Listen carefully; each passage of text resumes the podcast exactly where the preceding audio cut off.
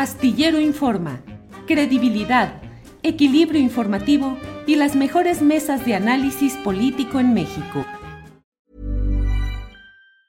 Hey, I'm Ryan Reynolds. Recently, I asked Mint Mobile's legal team if big wireless companies are allowed to raise prices due to inflation. They said yes. And then when I asked if raising prices technically violates those onerous two-year contracts, they said, "What the f*** are you talking about? You insane Hollywood ass." So to recap, we're cutting the price of Mint Unlimited from $30 a month to just $15 a month. Give it a try at mintmobile.com slash switch. $45 upfront for three months plus taxes and fees. Promo for new customers for limited time. Unlimited more than 40 gigabytes per month. Slows. Full terms at mintmobile.com.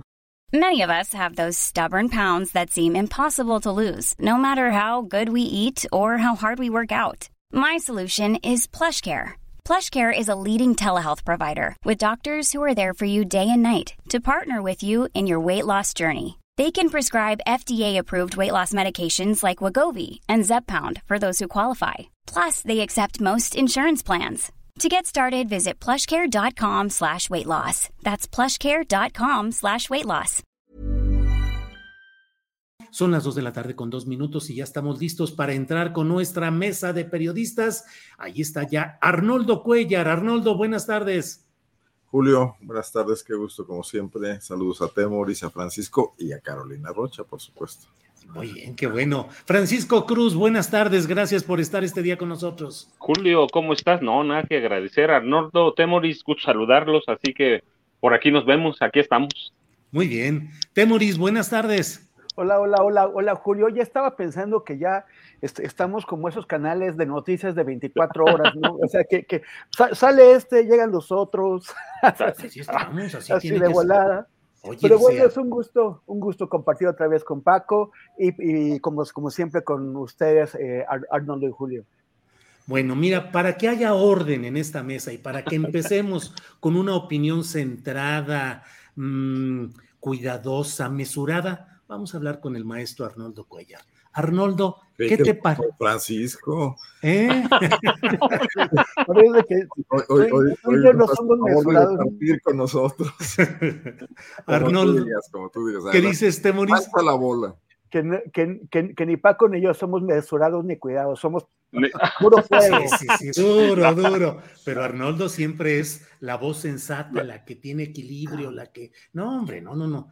Arnoldo, dinos qué opinas de, del libro que está en el escándalo ahorita del el, el Rey del Cash. ¿Para qué te digo o te planteo preguntas o comentarios en general? ¿Cómo lo ves? ¿Qué bueno, sí, sí, confieso que no lo he leído, no he leído uh -huh. el prólogo y me ha llegado como por 20 chats distintos, pero tengo mejores lecturas que, que, que leer en este momento, Julio. Y ya escuché, ya escuché tu reseña y me quedo con eso, pues.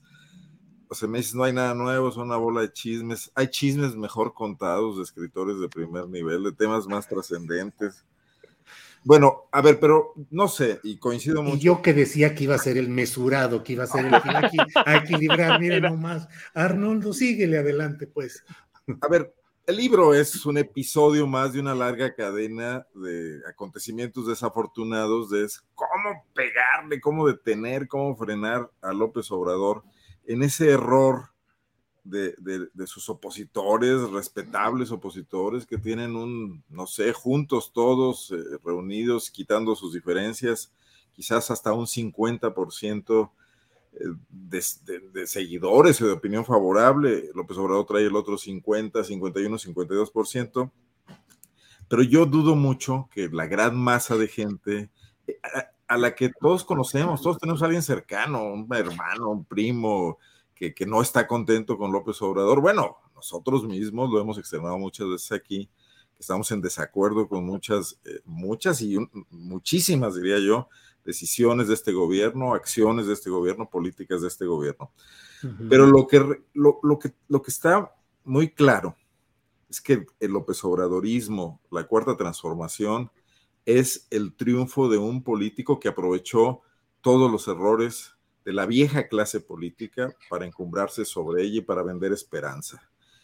Que no haya logrado concretar eso, y no es la primera vez que nos pasa, creo que Fox fue el primero que inauguró ese camino y creo que México está cansado de políticos que le vean la cara y creo que López Obrador al final del día se va a sumar un poco a esa larga cauda de políticos que ofrecen cosas que luego son incapaces de cumplir por muchas razones. Quizás no es el momento de, entrar a analizar por qué, ¿no? Pero quienes están compitiéndole hoy electoralmente y que ven a acercarse los tiempos y que ven que va a haber elecciones y que no tienen candidato y que como le hacen y las encuestas no les dan, etcétera, están insistiendo en ese camino de que el tema es desprestigiar a López Obrador. Y lo único que está ocurriendo es, es, esto. Digo, estamos como en la, como en la lucha de, de, de Putin contra Zelensky, ¿no? Empantanados absolutamente, cada uno dueño de sus versiones y de sus, de sus territorios y sufriendo represalias la gente que menos la debe ni menos la teme, que es el pueblo, los habitantes de las zonas pro-rusos o, o, patriotas ucranianos, ¿no? O sea, aquí estamos entrampados con una clase política que no ofrece ninguna solución a ningún problema real de este país pero que tiene para darse hasta con el mazo de lo mal que lo hacen los unos y los otros. Y a nosotros nos queda claro que todos lo hacen mal. A ver, ¿quién duda de que López Obrador pidió dinero para mantener su movimiento y que un movimiento de esto se construye con dinero? Por cierto, con no mucho, porque yo como reportero, Julio, eh, o como jefe de información de un, de, de un espacio informativo, veíamos cómo llegaba a la Plaza de León López Obrador, lo entrevistábamos, en 2016, en 2017, antes incluso, con tres o cuatro personas, se le juntaban algunos, se burlaban los panistas aquí, decían que juntaba más gente un atropellado, ¿no? Tampoco creo que eso costara, costara los costales de dinero que, relata la autora. Eh, pero de todas maneras, eso no va a convencer a nadie de los que creen que López Obrador representa una posibilidad de que las cosas mejoren aquí en este país. Como tampoco ninguna defensa que hagan va a convencer a los otros de que es el peor político que hemos tenido. Mientras tanto, ahí se acumulan los problemas y crecen. No es culpa de López Obrador, no es culpa solamente de los otros, es una realidad sistémica que está haciendo crisis por todos lados y que requiere salidas y soluciones desde la sociedad y desde la clase política que hoy no se ven por ningún lado. ¿no? Gracias, Arnoldo. Francisco Cruz, pues ya que decimos, después de todo lo que ha dicho Arnoldo Cuellar, ya nomás le aplaudimos y adelante. Y, nos vamos. No, no, mira, este, yo, yo, yo lo empecé a leer ayer, yo te planteé, yo vivo en Tierra Caliente. Así que ya imaginas. Eh, Paco. Ya, te imaginas, vivo en Tierra Caliente. Entonces, ayer lo empecé a leer temprano en la mañana. Por eso, por, e, por, por eso no eres mesurado por la, por la Tierra Caliente. este, eh, lo empecé a leer ayer en la mañana y es un ensayo. Podemos discutir la calidad y si nos gusta o no nos gusta, pero es un ensayo que nos venden para suplir muchas incapacidades como, como un libro sensacionalista de investigación periodística que no tiene nada de investigación y sí mucho de sensacionalista. Este, hay muchas razones para desconfiar en el libro, todas las que se puedan enumerar y cada página te, te, te puede dar una. Lo que me parece que, este, que debemos entender nosotros que no están haciendo periodismo, que hace mucho el, periodismo se, se, suplió como por un acto de fe, por, por ser, como dicen ahí, testigos circunstanciales. La verdad es que, mira, participar en un juicio, en un juicio real como testigo circunstancial es condenarte, pero pues casi a la muerte o a perder el juicio. Entonces, ¿qué, qué es un acto de fe? Pues algo que no vamos a poder demostrar y que ella, que no sé quién la convenció para escribirlo, eh, o me imagino, va, puede, haber algunos indicios, que está pidiendo, haciendo o que hagan un acto de fe en un grupo que ella sabe que va a tener repercusión o que la gente que la ayudó va a tener, va a tener repercusión, que va a tener buenas, buenas, uh, buena acogida en cuestión de ventas y, y, va, y, va a dar resultado, pero entre eso y lo que sea periodismo, mira, mucha gente ahora ya sabe discernir. Yo, yo mira, me encontré a, una persona que me dice, pues no lo he leído, pero la verdad es que, este, pues si ella lo dice, López, el señor López es, es un tipo muy oscuro. E, entonces estamos alimentando conspiraciones, pero no estamos haciendo periodismo este, estamos haciendo ensayos que, tenemos que explicarle a la gente, pero, pero por otro lado, ¿qué vas a explicar eh, eh, en un país que está dividido? que sabemos quiénes son nuestros lectores, que sabemos a veces hasta cuánto vamos a vender. Este, entonces, es un libro para leerse así, la gente que de, que de veras lee libros, que conoce el trabajo de investigación periodística, mira, lo va a hacer un lado, no, no lo va a comprar, pero pasa como, como, como, muchos escritores de derecha que están enojados con López Obrador, van a escribir y van a vender. Hay como, mira, una especie de, yo digo, de sentimentalización del periodismo y sentimentalización de la vida política, mm. que con insultos y, y, con cosas que escribamos bien, aunque no sean verdad, queremos arreglar todo cuando el periodista tiene la, la, obligación de exponer y documentar con claridad, ¿no? Podemos discutir las razones, pero mira, los sentimientos, cuando entramos a eso, cuando entramos a los actos de fe, no, no, no hay nada que podamos discutir, mira, lo vemos nada más en Twitter, ¿sí? Ya no entramos a las otras, lo, vemos en Twitter. Este, lo, primero que nos enfrentamos, o todo mundo, no, no solo nosotros, es, es, es al insulto, la diatriba, este, lo, políticamente correcto para quedar bien con tu grupo, pero, y debemos reconocer que un mínimo de decencia periodística no la hay, no la hay en ningún lado ya, se, perdieron, yo mira, y no, pero no es nuevo, Julio, yo recuerdo mucho 2012, cuando, cuando Peña eh, caminaba a la, perdón, 2011, cuando Peña caminaba a la, candidatura presidencial, este, y había periodistas, de esos que, se llaman serios y monstruos, que lo veían como un estadista. Y yo decía, pero si nada más fueron a comer tortas a los portales, entraron a Palacio de Gobierno y regresaron a Ciudad de México.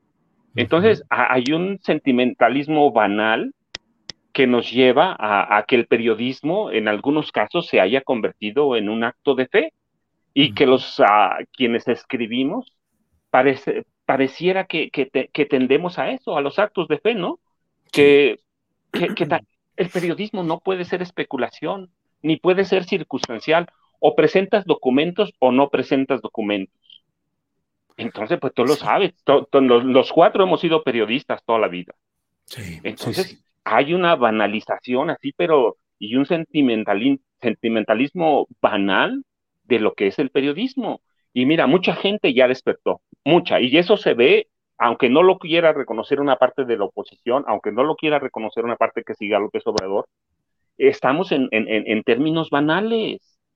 Y, pero la pregunta, la cuestión que yo me hago es, ¿y qué pasa si somos incrédulos? Claro, claro, que en el fondo es casi nuestra obligación. Gracias, Francisco. Eh, Temoris Greco, eh, ¿qué opinas de este tema, de la presentación? de las pruebas o no pruebas, el valor del simple testimonio, las entrevistas que ha dado Elena Chávez, el tono que ha usado. ¿Qué opinas, Temoris? Bueno, es que en realidad Arnoldo y Paco pues ya, ya cubrieron bastante bien los, ángulos este, desde, desde el lugar de la mesura y desde la tierra Quiere decir que tampoco lo ha leído. ¿eh? bueno, sí, también ya me llegó por todos lados. Sí, eh, dicen que ya es el rey del PDF que ya el rey del trash, del rey del cash.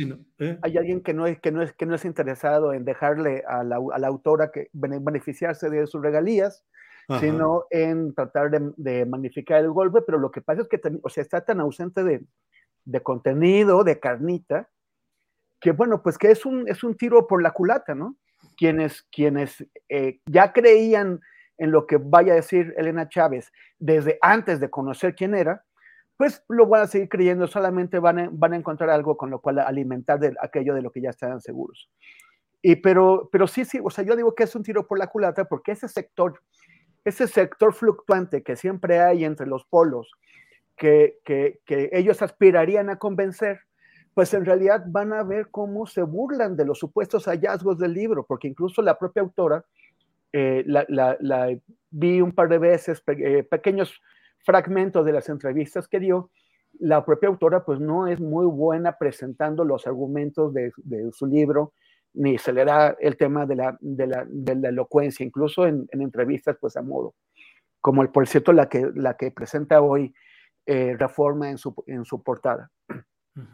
Entonces, este, y, pues, solamente va, va, a servir para que se diga, ah, eso es todo lo que tienen, chismes, o sea, de verdad, un verdadero trabajo periodístico, abundando sobre lo que ya dijeron Paco y Arnoldo.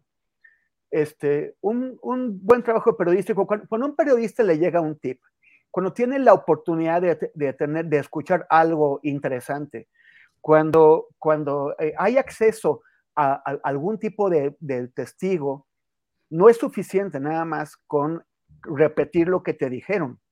O sea, es el principio de la chamba. Ella durante 18 años, según cuenta, fue, tuvo un acceso privilegiado a grandes testimonios y a situaciones que, que observó. Bueno, a partir de ahí empiezas a buscar gente que, te declare, que te explique cómo es, cómo estuvo, sobre todo que te, que te declare on the record, o sea, que tú lo puedas citar, y, documentos y otro tipo de evidencias que te ayuden a entender, en primer lugar, a ti, qué tanto de lo que escuchaste y de lo que viste es correcto, o igual, que tanto no te lo dijeron bien, no lo viste bien, porque jamás tenemos la historia completa nada más a partir de lo que vimos en un momento. Nadie tiene la, historia completa. Entonces es el principio de un trabajo de investigación. Ella dice que es periodista. Este, bueno, pues entonces a partir de todo esto tenía material de oro para iniciar la investigación y obtener otros materiales que le den sustento a las cosas y tirar del hilo y poder haber terminado con un libro capaz de efectivamente sacudir el sistema o sacudir la 4T o, sacudir al equipo de López Obrador. Pero, pero, pero no lo hizo, o sea, se, quedó conforme con las versiones de oídas, con los chismes, con las cosas sin comprobar. Y, eso pues va a hacer que, no, que no funcione. Ahora, uno se queda pensando, por ejemplo, hace un momento escuchaba a, Carolina, a quien, a, quien, a quien también saludo, que estaba comentando, bueno, ella parece haber conocido a la autora eh, antes y la, y la, vio acompañando a César Yáñez, muchos quienes conectan, o sea, yo no conocía a, la, autora, pero, pero sí vi a César Yáñez efectivamente acompañando a Andrés Manuel en los malos tiempos. Y, y eran malos tiempos duros, duros, duros, duros, eh, que, que, es también lo que, lo que vio Carolina. Entonces, cuando, cuando la autora dice que, eh, que, que, pasaron miles de millones de pesos y que se servían con la cuchara grande porque eran insaciables, uno pregunta, ¿y por qué resultaba tan difícil? Pues, ¿por qué fueron tiempos tan duros para quienes lo acompañaron de cerca como César Yañas y ella misma? y, y si se sirvieron con la cuchara grande, entonces se, ella misma como, esposa del, principal confidente de López Obrador, pues fue también beneficiaria de eso. Y habría que preguntarse qué dijo en ese momento, que, eh, se, negó de alguna forma a ser parte eh, o al menos beneficiaria de todo esto. Son, son, son cosas que pues ella no va a aclarar. Y ya finalmente para cerrar, este, este tipo de periodismo que ya mis compañeros pues han, lo han descrito muy, muy bien, resulta que es validado por el prólogo de una colega nuestra, pues que es conocida porque todos son versiones de oídas. O sea, el periodismo a veces tiene que fundamentarse en estas fuentes, en fuentes anónimas. El, ejemplo clásico del periodismo es eh, Deep Throat, Garganta Profunda, el, el, personaje que les contó todo lo del Watergate a, a, los Bob, Woodward. Este es, eh, pero hay una serie, o sea, el, el, Watergate no se quedó solamente con las, con, las confidencias que les dio este personaje. O sea, hubo un sólido, enorme, demorado, dilatado, cuidadoso trabajo de verificación de lo que les estaban diciendo, porque si ellos hubieran salido nada más con lo que les contaban y no lo hubieran verificado, Richard Nixon los hubiera hecho eh, eh, comida para pájaros. O sea, eh, los, los hubieran acabado. Ellos tiraron a Nixon, forzaron la, la, renuncia de Nixon, porque tenían, como decimos vulgarmente en México, los pelos de la burra en la mano. Claro. Pero entonces, hay una periodista que, no acostumbra mostrar, o sea, mostrar que tiene los pelos de la burra, sino que hay que creerle, como dice eh, eh, Paco, pues por cuestión de fe. Este, valida el trabajo de alguien que, dice ser periodista y que pues mucho menos está haciendo un esfuerzo por tirar de la madeja y llegar al fondo de los asuntos que nos está planteando. Bien, Temoris. Eh, Arnoldo Cuellar, otro momento dorado para que nos dé usted, por favor, una clase de buen periodismo analizando el tema de las filtraciones de guacamaya. ¿Cómo hay que tratarlas? ¿Cómo hay que manejarlas? ¿Hay un buen trabajo de difusión o al contrario, se llega al momento en el cual eh, el volumen de información disponible y un tratamiento, eh, digamos, no tan cuidadoso puede generar lo contrario de lo que se busca. ¿Qué opinas del tema guacamaya, Arnoldo? Solo me, tomo un momento para comentar algo del libro. Vi la entrevista que le hizo Denise Dresser a la que hace alusión de Morris en Reforma Hoy con, con Elena Chávez. Es notable, eh, habría que guardarla para ponérsela a futuros estudiantes de periodismo de, lo que no hay que hacer en una entrevista. O sea, es notable cuando Elena no logra frasear lo que Denise quiere, como ella la complementa y mm. termina siendo una autoentrevista, ¿no? Mm. Pero, además, no, me, no, me respondas eso, lo que me tienes que responder es esto. Sí, sí, sí, sí. Pero además yo me quedé pensando, bueno, si Andrés Manuel se saqueó el metro y saqueó en 2006, en 2006 no crees que a Fox, a Salinas y a Diego Fernández, al general Maceo de la Concha le hubieran encantado agarrarlo con las manos en la masa? Pues claro. Y en 2012 a Felipe Calderón no le hubiera encantado exhibir ahí, teniendo todos los aparatos del Estado, el CISEN y todo. me, parece muy increíble eh, lucubrar esto de las maletas, así nomás. Sí, sí, sí. Y como no funcionó entonces, ahora hay que, bueno, pero también me parece muy paradigmático de cómo no encontrarle a Andrés Manuel algo sólido para hacerlo caer y entonces irte, digo, a ver qué nos cuentan de cuando era niño en Macuspana, porque a lo mejor también mató a una sirvienta o algo por el estilo. Bueno, ya sabes ahí las historias. En fin. bueno, yo la semana pasada me quedé con un comentario en el tintero de, de, las de los Huacalix, ¿no? La nota del país, que, se me hizo una de, las más interesantes por la cabeza y que me fui a leerla sobre el tema de la violencia sexual en el ejército, el acoso y las violaciones a, cadetes, a militares, mujeres, y veo que es un arco de 12 años.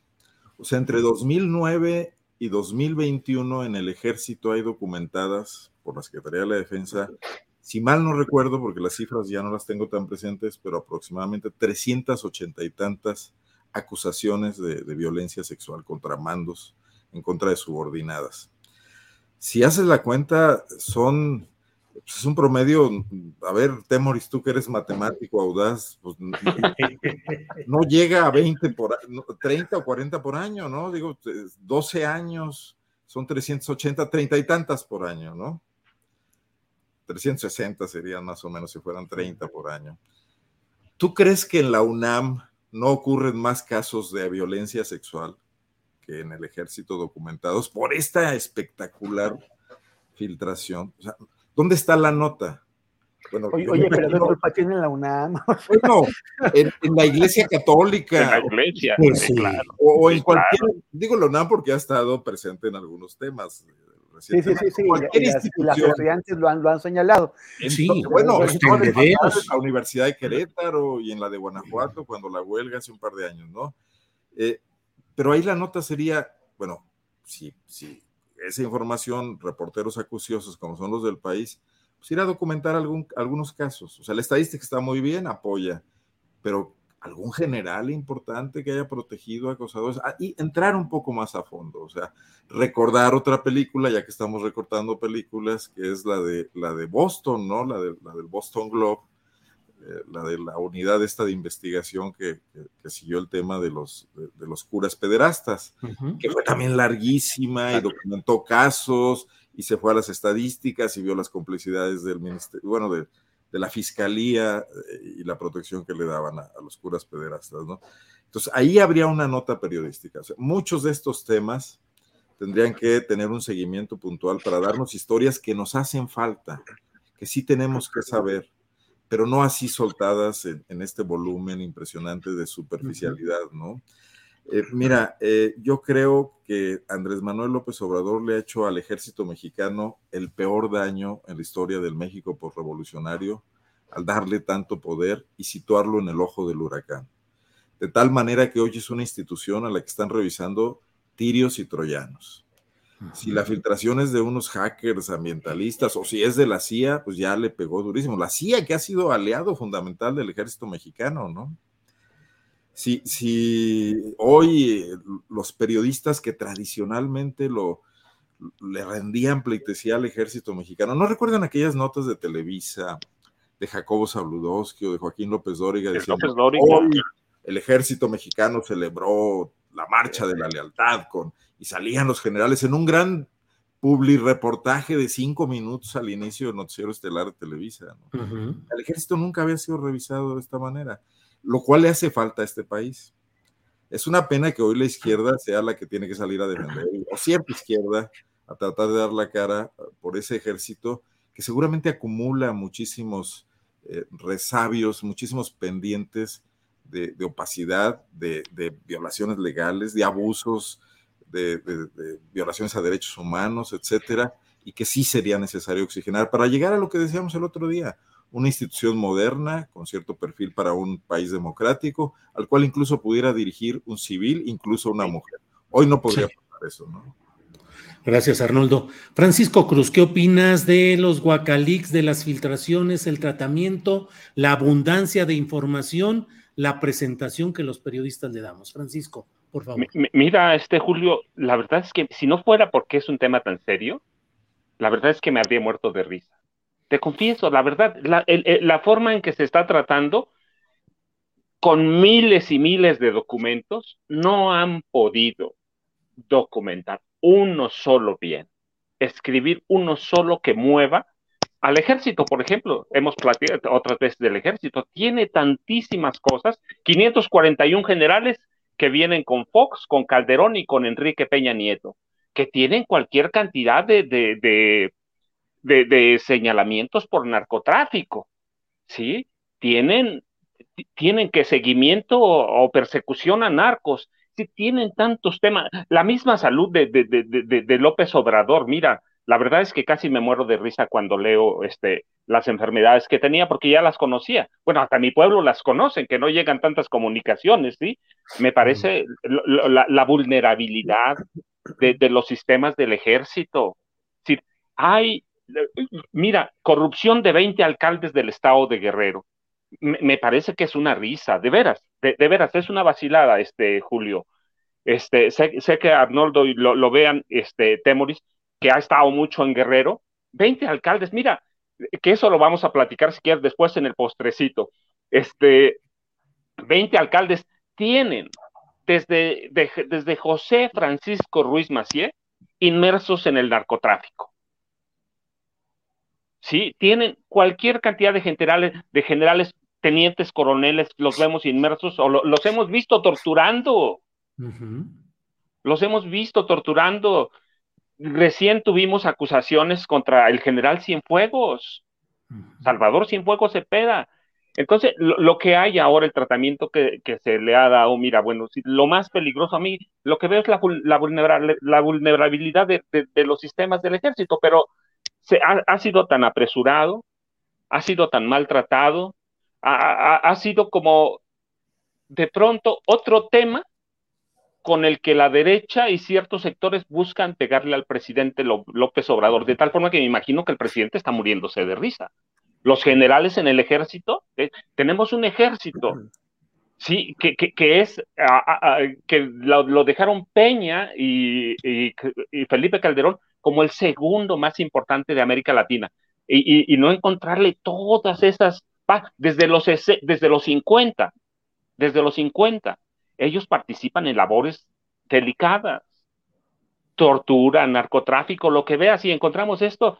Entonces, mira, para mí se le ha dado un tono sensacionalista, un tono que no aporta nada y que ha hecho que lo mismo que pasa siempre, que, que quienes lo están haciendo no conocen a este país, no saben lo que ha pasado en los últimos cuatro o cinco años, no, no entienden cómo nos comportamos ahora no, no entienden siquiera las redes sociales. su narrativa está, está, es, es, eh, es, muy retrasada, es muy suave, y, lo que propicia es que, que el presidente López Obrador, como dice Arnoldo, teniendo tantas cosas que le puedes criticar, teniendo tantas cosas que puedes documentar, ¿sí? Este, esto sea como, pues como una cerecita que te vas a comer y que el presidente se va a ir a dormir tranquilamente a pesar de las tantas enfermedades que tiene y que todos los días se levanta a las 4 de la mañana a trabajar. Gracias, Francisco. En el chat nos dice Raquel Ixta, dice, la Universidad de Querétaro se encuentra en huelga por el tema de acoso. Temoris Greco, sobre el asunto de Guacamaya, leaks, filtraciones, el tratamiento, el manejo periodístico, ¿cuál es tu punto de vista, Temoris? Bueno, a mí me, preocupa mucho eh, las consecuencias que, este, que esta filtración pueda tener. Eh, siempre como periodistas celebramos que haya filtraciones, o sea, que, que, se pueda tener acceso, que podamos tener acceso a datos que normalmente los gobiernos u otros poderes eh, tratan de mantener lejos de nuestra vista y que pueden ser de, de, interés público. El problema es quién determina qué es lo de interés público y que también tiene que ser cuidado, que ser protegido. Cuando hemos visto otras grandes filtraciones, eh, la gente que filtra no se contenta solamente con su hazaña de haber hackeado, de haber obtenido esa información.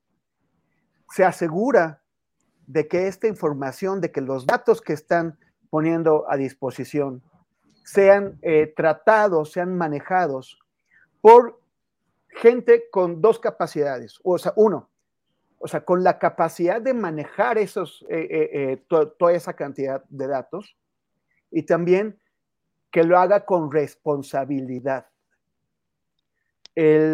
Estamos hablando de 10 terabytes, que es un montón de discos duros, es muchísimo, una cantidad de documentos. bueno, es alucinante, es muy difícil procesar todo eso, como ya lo han estado diciendo varios de los, de los, de los que están trabajando. Pero también el tema es que se puso a disposición del que fuera. Hey, I'm Ryan Reynolds. Recently, I asked Mint Mobile's legal team if big wireless companies are allowed to raise prices due to inflation. They said yes. And then when I asked if raising prices technically violates those onerous two-year contracts, they said, "What the f*** are you talking about? You insane Hollywood ass." So to recap, we're cutting the price of Mint Unlimited from $30 a month to just $15 a month. Give it a try at mintmobile.com slash switch. $45 up front for three months plus taxes and fees. Promo for new customers for limited time. Unlimited more than 40 gigabytes per month. Slows. Full terms at mintmobile.com. I'm Sandra, and I'm just the professional your small business was looking for. But you didn't hire me because you didn't use LinkedIn jobs. LinkedIn has professionals you can't find anywhere else, including those who aren't actively looking for a new job, but might be open to the perfect role, like me.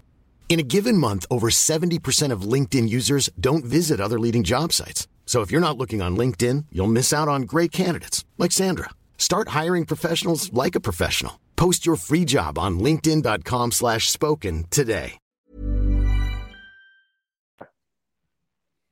Eh, de, después, o sea, varios días después de que esto eh, re, realmente cualquiera que lo solicitó, cualquiera le, le dieron acceso, entró a apoyar a Guacamaya Hacks un, un grupo que se llama DDoS Secrets, que tienen mejores capacidades para manejarlo, entienden más. Entonces han, han empezado ellos a autorizar o no el acceso. Pero ocurre que este acceso, los, las contraseñas, ya se está pasando hasta por WhatsApp. Y, y, es, y eso es un desastre porque hay muchísima información extremadamente delicada si ellos hubieran sido inteligentes, no, no solamente para hacer este ese hackeo, sino para, para ver qué, qué, hacían con esa información, hubieran buscado, por ejemplo, a alguien, como hicieron los, que, eh, los de Panama Papers o los de Paradise Papers, u, u otras grandes filtraciones, que es buscar a un medio de información serio en el cual se pueda confiar. Y ese medio de, de información, ante la dificultad de procesar todos esos datos, se alían se alían con medios de información que pueden ser de otros países también. Es lo que han hecho. Y juntos, un conjunto de periodistas, que no todo el mundo tiene acceso, un conjunto de periodistas predefinido, en el que hay plena confianza en cuanto a su profesionalismo y su seriedad y su responsabilidad, empiezan a escarbar y encuentran aquello que es de interés público y aquello que que necesita ser protegido. Identidades de personas, direcciones, mecanismos, procedimientos. O sea, yo ya vi publicadas cosas que, que, bueno, como dice Paco, que no están tan bien trabajadas, porque también hay mucha premura en esto, pero, eh, pero, que, pero ya se están revelando las, la forma en, en, la, en la que operan, por ejemplo, los centros de, de fusión de información, los, el CENFI y los CERFIs. Están eh, revelando eh, diversos datos que, que, no necesitamos, o sea, que no, que no hace falta que el público conozca, no, no les están aportando más información, pero que sí les están haciendo un enorme favor a los grupos criminales de entender qué se sabe de ellos, y cómo los están investigando. Ya van a ser bastante más cuidadosos al darse cuenta de que sus comunicaciones pues están totalmente eh, intervenidas y que se conoce más o menos quién es quién. Entonces, sí. dígame, dime. perdón, perdón. Eh, eh, de lo que estás diciendo me surge preguntarte, ¿crees que esta falta de organización para la sistematización y el análisis de esta información tan relevante ¿Es un descuido, es falta de experiencia o esa es la intención? Mira, eh, yo, yo, imagino que es falta de experiencia. Un compañero periodista nuestro especializado en temas de, tecnología y digitales, que es Alberto Escorcia, yo recomiendo seguirlo en, Twitter, en eh, su, es arroba lo que sigue, su medio se llama lo que sigue. Eh, él, él le dio una entrevista a nuestra compañera Luisa Cantú, muy interesante. La voy a colgar al rato en, en, mis redes para, eh, para, para, quien le interese. Él tuvo contacto con esta gente de, de, de Guacamaya Hacks. Él se dedica a estudiar todo eso, a los hackers y los entiende muy bien y todo. Y eh, habló con ellos y lo que vio es básicamente una experiencia, ¿sí? Una gente con algún tipo de, em, de, de background ideológico que tiene pues acceso o conocimientos eh, de estas tecnologías, sabe cómo emplearlas, vio el, desastroso manejo de la seguridad de la, de la Sedena. De hecho, descubrieron, y esto es también gravísimo, Guacamaya Hacks no eran los únicos que estaban eh, infiltrados en los correos de la Sedena. Encontraron al menos a otras tres entidades que durante el enorme lapso, que si no recuerdo mal, son 10 meses, el enorme lapso en que, en, que, en que eso estuvo expuesto, hubo más gente que estuvo infiltrado sacándoles las, las, cosas al ejército mexicano. Sí. Entonces esto es, es gravísimo y pone en peligro, o sea, a, mí, o sea, el, el, el, ejército hemos, hemos trabajado bastante para revelar o intentar eh, revelar qué es lo que hace. Pero esa es una cosa que no solamente va a afectar al ejército, va a afectar a mucha gente, a los espiados, porque la información de los espiados queda expuesta, a los espías, porque incluso espías infiltrados entre grupos criminales van a, van a quedar expuestos. Esa es una cosa que afecta no solamente en, las manos equivocadas, y, y, sin duda ya están las manos equivocadas, no solamente afecta al ejército mexicano o a los regímenes, a los políticos, al, al sexenio de Calderón, al de Peña Nieto, al actual afecta al Estado mexicano y a nosotros, a nosotras, como parte de la ciudadanía del Estado mexicano. Eso es lo que me preocupa. Gracias, Temoris. Arnoldo Cuellar, eh, sobre este tema, o si pasamos al siguiente, que sería preguntarnos qué sucede o qué ha sucedido en Zacatecas, el papel del embajador Ken Salazar promoviendo la, digo, llevó a los titulares de agencias estadounidenses para pacificar Zacatecas. ¿Qué opina? Aunque ya el presidente ya dijo que no pasa eh, por cuestión constitucional, no puede darse ese tipo de acuerdos de estados con otros países, pero en general, ¿cómo ves el tema, Arnoldo? Bueno, ligo, ligo las cosas porque se me pasaba una cuestión. Ya también hay una utilización política del hackeo, ¿eh? está circulando tanto como estampitas del álbum este, del mundial, ¿cómo se llama? El Panoni o algo así. Panini. Panini, ese, pero gracias, gracias, Temores. Esa sapiencia futbolística. Eh, en Guanajuato, un portal que realmente tiene poca actividad periodística que se llama Unión, que se supone que es una alianza entre el Universal y Uno TV, pero que no tienen reporteros en la calle, tienen como una especie de redacción y publican muchas cosas eh, digamos, de boletines y cosas de gabinete, eh, publicaron ayer los, los bueno, lo que hay en el hackeo, los reportes del CERFI, del Centro de Inteligencia de, la zona en la que está Guanajuato, sobre el fiscal Carlos Amarripa. Y la noticia importante es que Carlos Amarripa es confiable para las autoridades militares y no tiene vínculo con ninguna eh, organización criminal. Y esto fue difundido intensamente, hoy es la nota principal de algunos medios, retomada después de, lo, de que fue filtrada a través de este portal. Entonces, esto es evidente que no ocurrió por un reportero que estuviera buscando la enorme base de datos que pasaba con Guanajuato, y es la publicación tal cual de las fichas. Fichas que seguramente, bueno, pues el jefe de la zona militar de Guanajuato y el comandante de la región militar, pues trabajan todos los días con Samarripa y si le dicen, hazme un reporte, no, pues a nosotros nos cae muy bien, ¿no? Además canta muy bien y hemos hecho unas fiestas muy bonitas. Es, confiable para nosotros. Todos los boletines que Samarripa eh, da a conocer Siempre llevan el encabezado en coordinación con la Secretaría de la Defensa Nacional, la Guardia Nacional, etcétera, ¿no?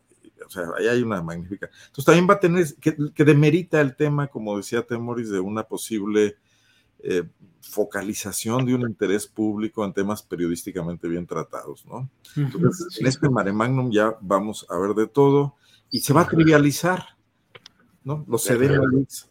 Bueno, eh, lo que te quiero decir, y por eso digo las cosas, es que la colaboración entre los norteamericanos, los embajadores, las agencias eh, norteamericanas y los estados de la República no es nada nuevo. Aquí lo tenemos hace años, hace años.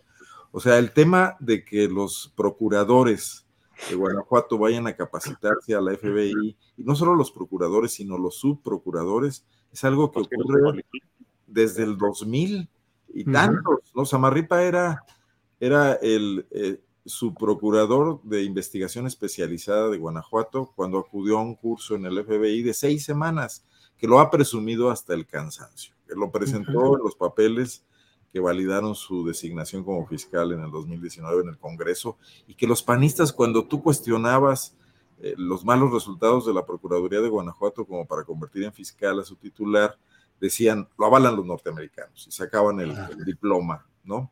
Claro. El, anterior embajador, que se me va a escapar su nombre, Anthony, no me acuerdo, el anterior aquí en Salazar, bueno, ahí lo dejo en el tintero, estuvo en Guanajuato varias veces. Sí. Vino a inaugurar y venía no a ver al gobernador, venía a la fiscalía. Y venía a recorrer la fiscalía con Carlos Amarripa y luego el gobernador llegaba de invitado porque ya era autónoma e inauguraron unos laboratorios forenses que se hicieron con recursos de la iniciativa Mérida. Laboratorios forenses que al día de hoy no, le dan resultado al, crecimiento exponencial de víctimas de desaparición y sus familias en Guanajuato. Hay un rezago importante en ese tema, ¿no? y, hay, eh, cadáveres eh, acumulados en los servicios forenses y en un panteón especial que tuvo que hacer Samarripa en, una zona de, Guanajuato capital. ¿Y ves esto ligado con lo de Zacatecas? Que no es ninguna novedad. Los, em, a ver, y el otro tema, ¿por qué les interesa a los norteamericanos? Creo que ya lo habíamos comentado aquí una vez, Guanajuato. Hay una inversión norteamericana muy importante. Qué bien llevarse de, de, a cuartos con el fiscal, con el que persigue los delitos, con el secretario de seguridad. Hay una comunidad norteamericana importante en San Miguel Allende, pues cuidan, sus intereses, hacen su chamba. Claro, Yo creo que están haciendo exactamente lo mismo, que ahora se vuelve algo visible, pero que no, no, no, no, les quita el sueño a, ellos, ¿no? Digo, son el imperio, el embajador es un procónsul, ¿no? Y si aquí hay gente dispuesta a irse y ponerse de tapete y además usarlo como aval, pues encantados de la vida. Claro. Bien, Arnoldo, gracias. Francisco Cruz, ¿qué opinas del tema Zacatecas? Los Monreal el embajador itinerante e injerencista, según mi punto de vista. Pero, ¿qué opinas sobre todo este tema, Francisco? No, mira, pero claro que es injerencista, pero sin embargo, tienen, tienen razón. Esto es muy viejo, es muy viejo, pero están muy claras las delimitaciones. Mira, yo hago nada más un poco de historia, pues, este, en 1942 se forma, bueno, ya estaba formado, se forma en 1938 el primer gran bloque de gobernadores para, ayudar al presidente eh, o, ofrecer ayuda al presidente Lázaro Cárdenas por la, nacionalización. Y ese bloque se, prolonga hasta el 42 con, con el general Manuel Ávila Camacho. Este, antes de que estallara la, o que, que entráramos a la Segunda Guerra Mundial. Y los gobernadores este, toman una serie de medidas ah, por su lado que solo debía tomar el, el, Poder Ejecutivo Federal, en este caso el presidente Manuel Ávila Camacho, y de un manotazo los desbarató en cuanto entraron a, lo que es injerencia del gobierno federal de un manotazo. Entonces, mira, me parece que lo, de los Monreal, que sí es injerencia, pues es como un intento de lucimiento personal, una balandronada como muchas, este, o un engañabobos, este, de, que están trabajando, porque, pero pasa como con lo de Samuel García, en el momento que tienen que resolver un, problema fuerte, pues tiene que entrar el, Estado en la, figura del presidente, en este caso Andrés Manuel López Obrador. Entonces, yo lo que digo me sí, eh, eh, el presidente y en este, este López Obrador en especial, pues les da cierto margen de acción. Otros presidentes han hecho lo mismo, pero ya quiero ver de veras a Monreal cuando tenga la, a la DEA, cuando tenga otras agencias o direcciones estadounidenses de, de, justicia me parece que no es lo mismo decir que hacer. E, él mismo ya salió a aclarar en las últimas horas, no, no hay ningún convenio, ¿no? Y claro que no lo podría firmar, tendría que ser el presidente López Obrador, pero sí le sirve para el lucimiento personal, le sirve al embajador, como dice Arnoldo, pues, ¿a, quién le dan pan que llore? Sí, se le ponen de apechito y los gringos así como son, pues claro que les interesa, pero mira, este, este, me parece que es una bravuconada, este, que aprovecha bien el embajador de Estados Unidos, pero que en el momento que pase algo, pues te digo, el caso es el de Samuel García. El, caso de Samuel García, en el momento que necesitó la intervención del presidente, el presidente fue a resolver la, el, problema del agua en Nuevo León. Entonces, hay, la constitución es muy clara, me parece que no hay ni siquiera, este, pues hay un intento de lucimiento personal, que, que no pasaría más allá de eso y que no le serviría de mucho más que para hacer relaciones públicas y para decir a los gringos en una campaña adelantada de, de, presidencial del hermano, ¿sí? Decir, pues nosotros vamos a colaborar con Estados Unidos, desde, ya lo estemos desde Zacatecas, este, me parece que es parte de eso, que es una campaña adelantada y que es parte de, decirle a los gringos, este, pues a los Monreal estamos con ustedes, sí, pero es engañabobos porque, este, que pase de ahí, no, no, no, no, no, no pasa, me parece que es este, la DEA sabe con quién tiene que tratar bien y todas las agencias, la CIA, la DEA, saben con quién tienen que tratar, saben a dónde está la, la, mano de mando y, y, esto pues son solo lucimientos para la foto. Híjole, bueno, Francisco. Temoris, ¿qué opinas sobre ese tema Zacatecas, el embajador injerencista, los Monreal y la violencia que sigue fuerte ahí en ese estado Zacatecas? Temoris. Tu micrófono. Perdón. Este, no, bueno, primero algo sobre, sobre el, tema anterior. Es que han, descuidado tan, tan, desastrosamente el tema de quién tiene acceso a esos, que el, primero que publicó fue Latinus, o sea, fue Carlos Loret de Mula. O sea, claro que hicieron el ridículo. O sea, ellos quisieron ganar, quisieron ser los primeros y para hacerlo es, búscate algo y encuéntramelo rapidito y oye que el presidente se ha sentido mal uy, novedad, gracias. Pero con eso salieron y con eso siguen reclamando por todos lados, casi como si los, como, como, como si fuera su patrimonio el Guacamaya Leaks, ¿no? Pero, pero bueno, este, pero eso, eso te da, y, y, el otro ejemplo que da Arnoldo de ese pequeño medio, o sea, realmente cualquiera ahorita tiene ya acceso a esa información delicadísima. Pero bueno, eh, regresando al otro tema, si los si el gobierno de Estados Unidos o la embajada de Estados Unidos o alguna de esas agencias supiera que puede establecer convenios unilateral o bilateralmente con los estados, pues ya tendrían un montón. O sea, pues sí, o sea, ya, ya, eh, eh, ya es, eso ya existiría. Ellos sabían cuáles son sus límites. Se ha inflado el tema. Este, hubo esta, esta reunión eh, sí, pues a mí me parece que es eso, como para, para generar una polémica que puso en este caso a David Monreal en el ojo público como alguien que está dispuesto a hacer todo lo posible, todo lo que sea su mano, para eh, arreglar el, problema de la, de la inseguridad. Pero si el FBI y la CIA y y las otras agencias involucradas se metieran realmente a ver el tema de la seguridad pública en Zacatecas, pues tal vez algunos de los que se, que, se tendrían que preocupar primero, pues es la familia Monreal. O sea, pues David y Ricardo están eh, acusados de, de, muchas, de situaciones muy complicadas en Fresnillo y, en, en, ranchos que ellos tienen allá de, de relaciones con el narcotráfico se meten los agentes gringos y a ver qué les encuentran. O sea, yo creo que tampoco están tan, tan entusiasmados con, con, con, que el FBI o la CIA empiecen a hacer sus propias indagaciones.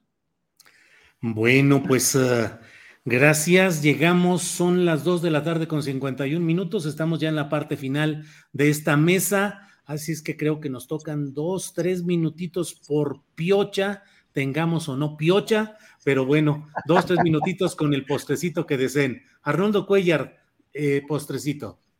Tres postrecitos rápidos, que ninguno de ellos es guanajuatense, por cierto. Ah, eso está bien. ¿Cómo así?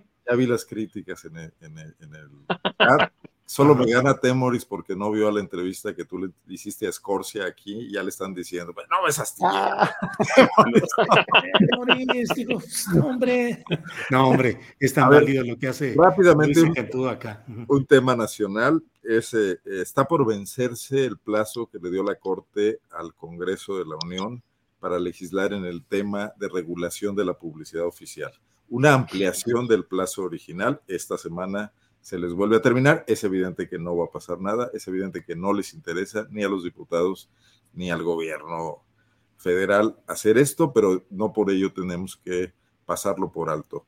Fue la derogación que hizo la Corte, la invalidación de la ley Chayote de, Enrique Peña Nieto y la orden expresa, el ordenamiento del Congreso para que legisle en torno a ese tema y que a su vez esto regule también en los estados como un mandato constitucional la necesidad de que haya leyes de este tipo. La otra cuestión es internacional, Julio, fíjate. A ver. El tema de la COP, la, la conferencia para el cambio climático, que apareció como gran patrocinador Coca-Cola, el mayor productor de plástico eh, de, de, un solo uso que tiene el mundo inundado de botellas plásticas y a los océanos.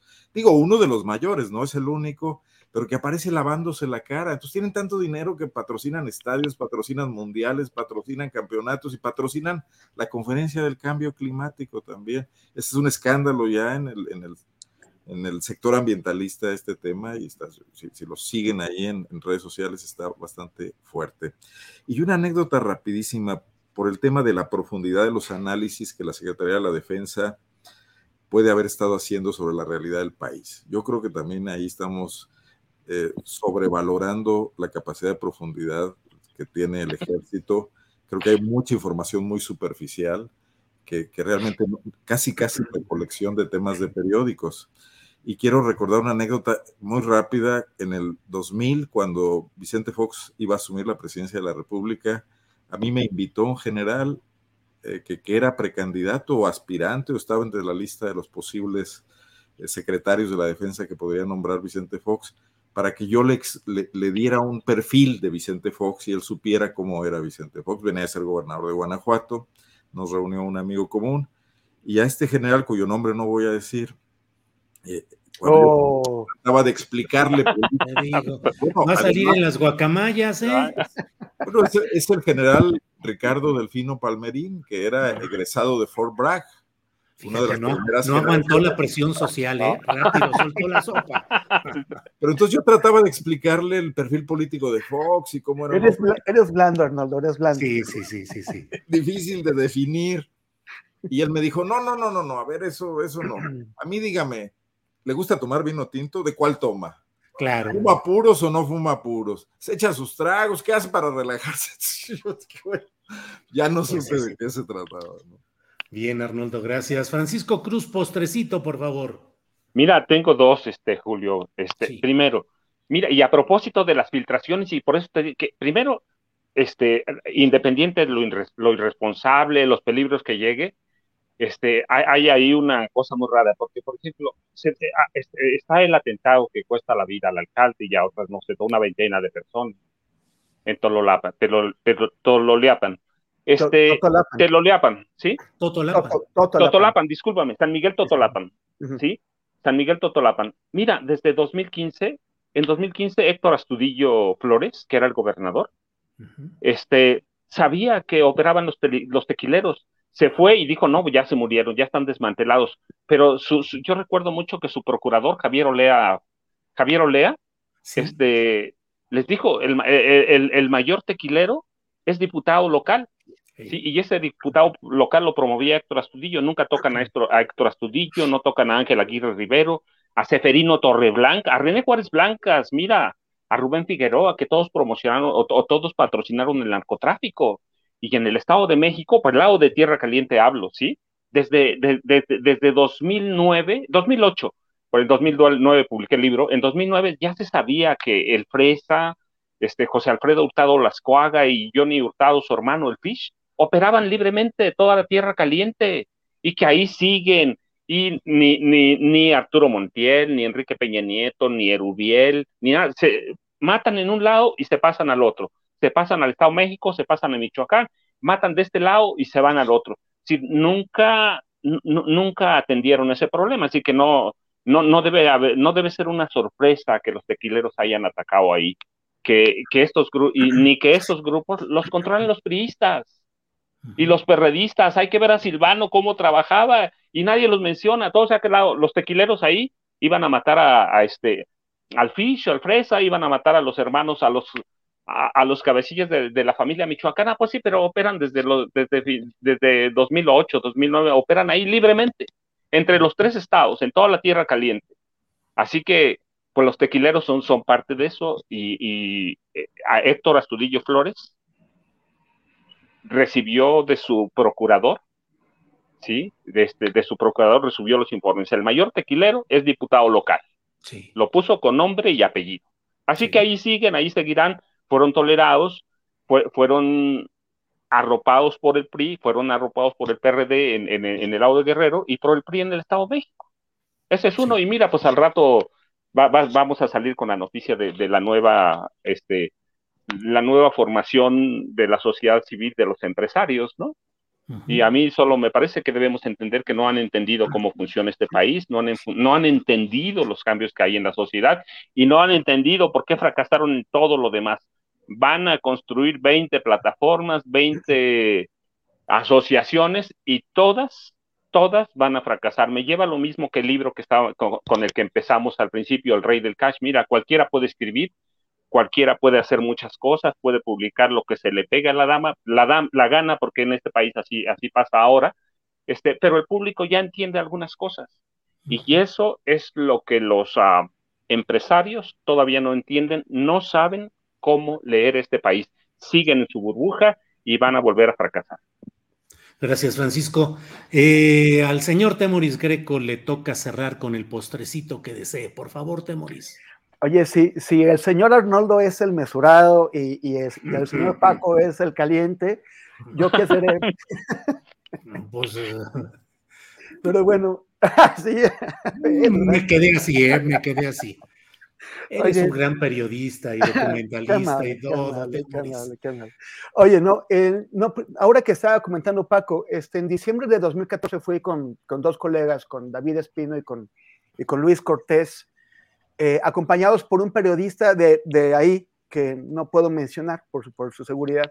Fuimos a este pueblo, a San Miguel Totolapan, Totolapan. Y en ese momento era alcalde la persona que menciona Paco este, sabíamos, sabíamos que, o sea, era, todo el mundo lo, lo sabía, o sea, plenamente, el tipo estaba hasta acá eh, invertido con, con, con, los, con, con, la maña local.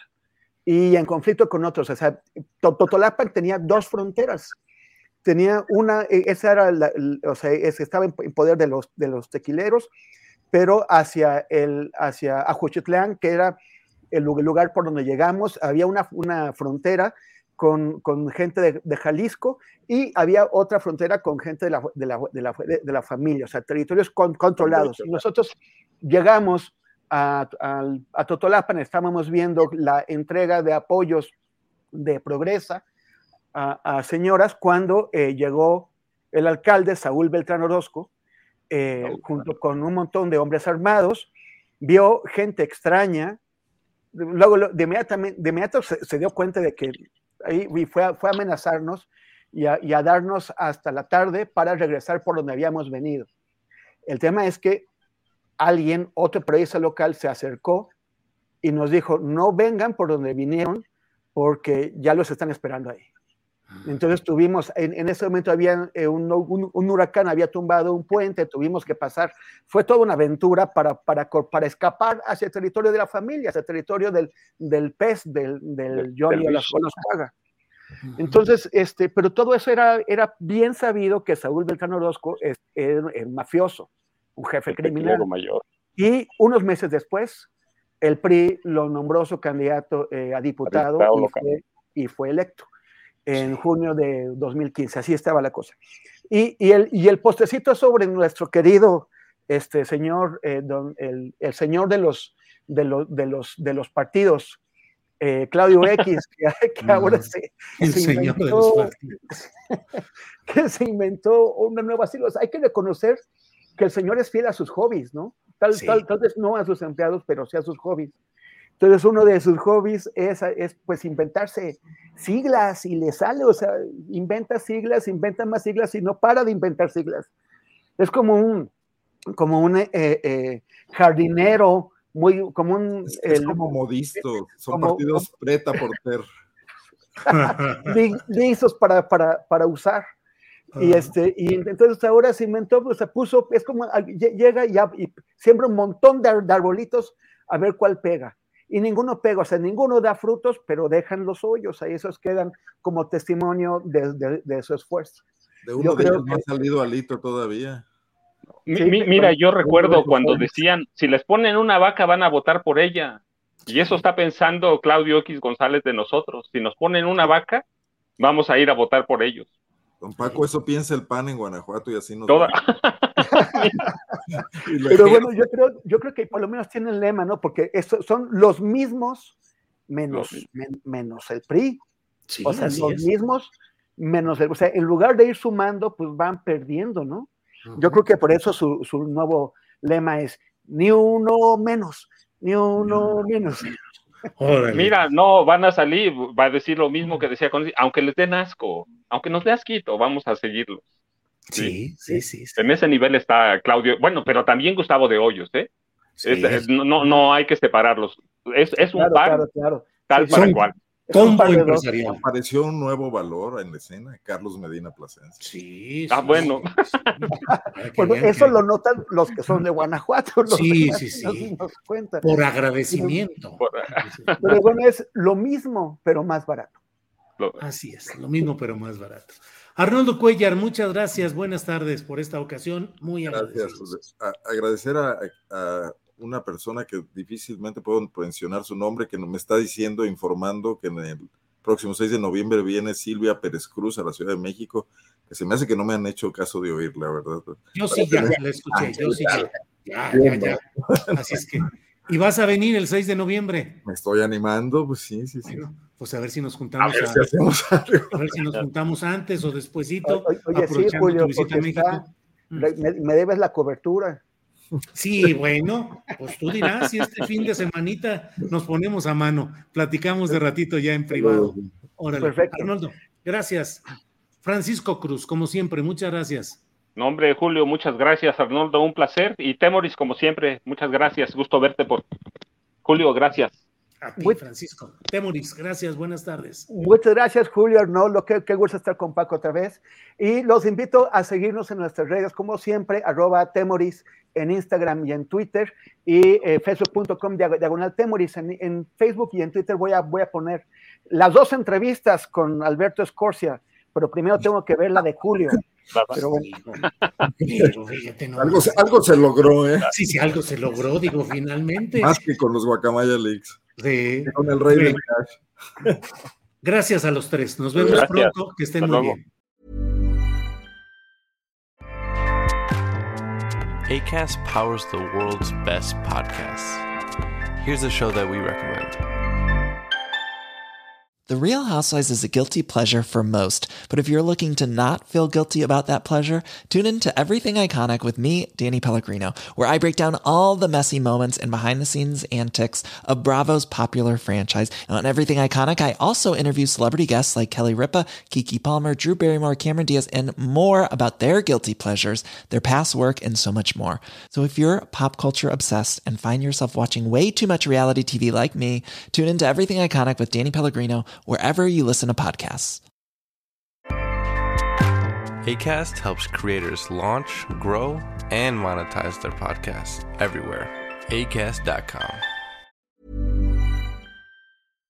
Para que te enteres del próximo noticiero, suscríbete y dale follow en Apple, Spotify, Amazon Music, Google o donde sea que escuches podcast.